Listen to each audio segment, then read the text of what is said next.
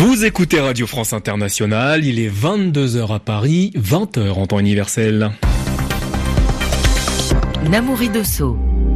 Bienvenue dans votre journal en français facile. À mes côtés pour vous accompagner ce soir, Sylvie Berruet. Bonsoir Sylvie. Bonsoir Namouri, bonsoir à tous. Et à la une de cette édition, le Soudan, 24 heures après la destitution du président Omar el-Béchir, nouvelle démission ce soir.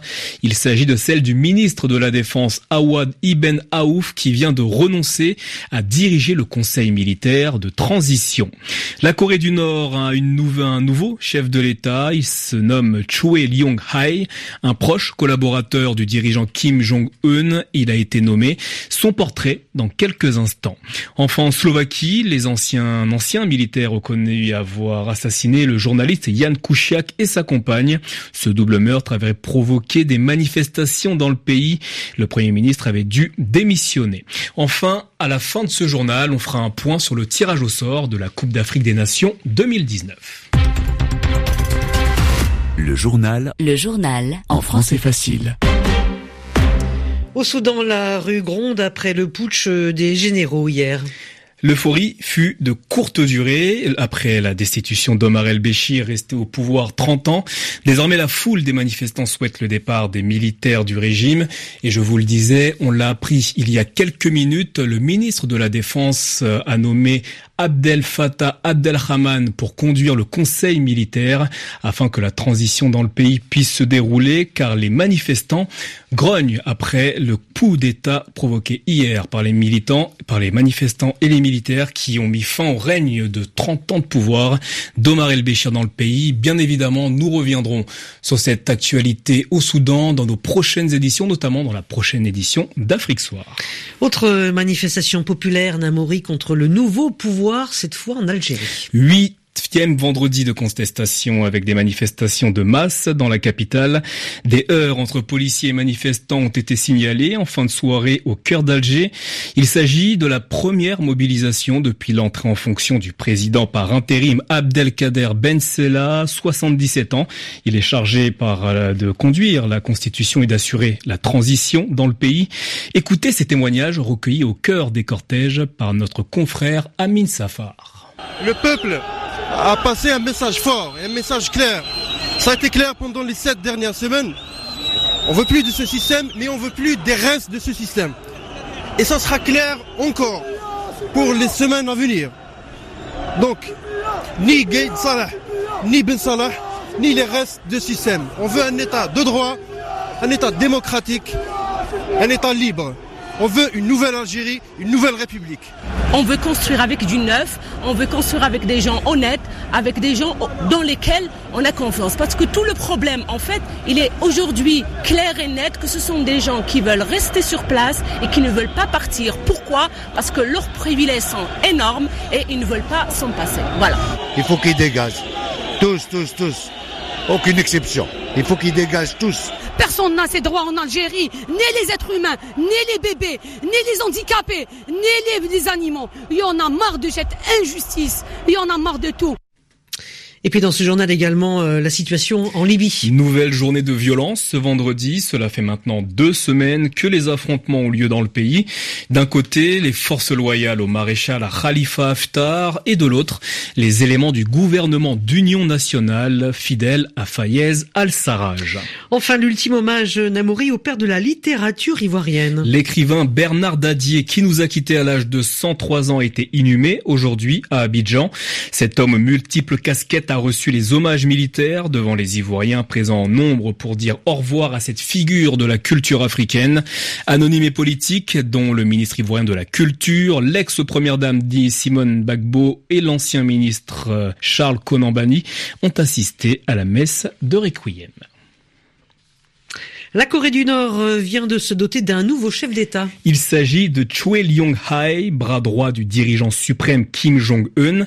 C'est Kim Jong-nam, âgé de 81 ans, qui 91 ans, qui occupait ce poste depuis 20 ans. Cette nomination a été faite lors d'une réunion jeudi à l'Assemblée populaire suprême, le Parlement nord-coréen. En Corée du Nord, le rôle de chef de l'État est largement honorifique, ce qui veut dire qu'il a uniquement une valeur symbolique, car c'est Kim Jong-un, le leader nord-coréen qui dispose du véritable pouvoir de décision. Alors qui est Choi Lyong-hae Son portrait avec notre correspondant à Séoul, Frédéric Ojardias. Choi Lyong-hae est un prince rouge, le fils d'un ancien compagnon d'armes de Kim Il-sung, le fondateur du régime. Il est donc très proche de la famille régnante des Kim, ce qui ne l'a pas empêché, au cours de sa longue carrière, de connaître une purge et d'être envoyé en rééducation. Choi Lyong-hae est ensuite devenu l'un des bras droits du dirigeant actuel Kim Jong-un. L'année dernière, il a été frappé de sanctions par les États-Unis qui l'accusent de violation des droits humains. Son rôle de chef de l'État sera essentiellement honorifique. Son prédécesseur Kim Jong-nam a pendant 20 ans représenté son pays lors de visites diplomatiques à l'étranger. La Corée du Nord a aussi annoncé qu'elle remplaçait son Premier ministre. Enfin, plusieurs hauts responsables impliqués dans les récentes négociations avec les États-Unis ont été élus au sein de la toute-puissante Commission des affaires de l'État. Ces remaniements semblent indiquer que Kim Jong-un continue de renforcer son pouvoir en interne, un dirigeant suprême qui cette semaine a lancé un appel pour davantage d'autosuffisance en réponse aux sanctions internationales. Frédéric Ojardias, Séoul, RFI. La dernière décision des juges de la Cour pénale internationale provoque l'indignation des différents groupes de défense des droits de l'homme. Cet après-midi, les magistrats de la CPI ont refusé à l'unanimité la demande du procureur d'ouvrir une enquête pour les crimes contre l'humanité et crimes de guerre présumés en Afghanistan. Les représentants de la justice internationale estiment qu'une enquête sur la situation dans le pays est à ce stade contraire aux intérêts de la justice. La communauté chiite du Pakistan, de nouveau prise pour cible. Au moins 20 personnes ont été tuées et plus de 40 autres blessées ce matin après le déclenchement d'un engin explosif sur un marché de Quetta, capitale de la province du Balouchistan. La communauté Hazara, minorité chiite du pays, était certainement la cible de l'attentat selon la police locale. Peu de temps après, une faction des talibans pakistanais a revendiqué l'attaque.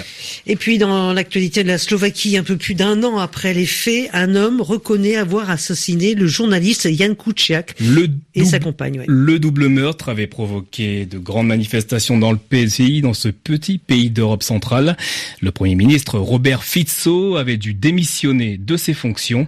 On fait le point à Prague avec Alexis Rosenweg. Ce sont des sources proches de l'enquête qui ont d'abord révélé à la télévision publique slovaque cette nouvelle information selon laquelle un ancien militaire serait passé aux aveux. Il était jusqu'ici soupçonné d'avoir été l'un des complices, mais seulement en tant que chauffeur. Il serait donc celui qui a tué par balle à bout portant le journaliste d'investigation Yann Koutsiak et sa fiancée à leur domicile le 21 février 2018. Trois autres suspects ont été mis en examen dans cette affaire, dont le mois dernier le commanditaire présumé, l'homme aux affaires douteuses, Marianne Kochner, qui avait déjà menacé le journaliste à cause de son travail sur la corruption au plus haut sommet de l'État. 70 000 euros en tout, c'est la somme qui aurait été donnée aux tueurs et aux intermédiaires pour commettre ce crime.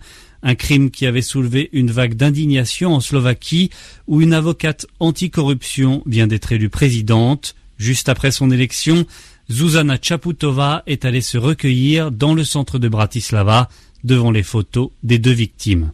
Alexis Rosenzweig, Prague, RFI. Et le sport, le football, avec la Coupe d'Afrique des Nations 2019. Le tirage au sort avait lieu ce soir en Égypte et Cédric De Oliveira.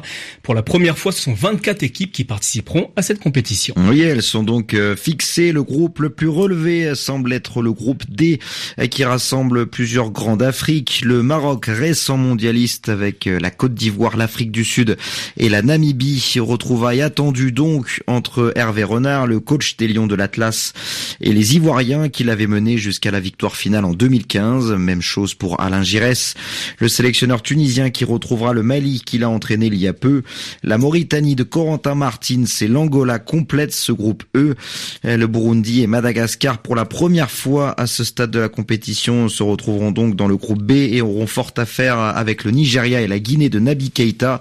Dans le groupe C, l'affiche entre le Sénégal et l'Algérie s'annonce savoureuse. Les deux pays seront favoris alors qu'ils seront accompagnés du Kenya et de la Tanzanie. Le groupe F sera composé du Cameroun, du Ghana, du Bénin et de la Guinée-Bissau. Enfin, l'Égypte sera bien évidemment favorite du groupe A face à la RDC, l'Ouganda et le Zimbabwe. Le match d'ouverture aura lieu le 21 juin entre les Égyptiens et le Zimbabwe. Cédric De Oliveira, merci de vous avoir écouté. 22h10 à Paris, 2h de monte universelle.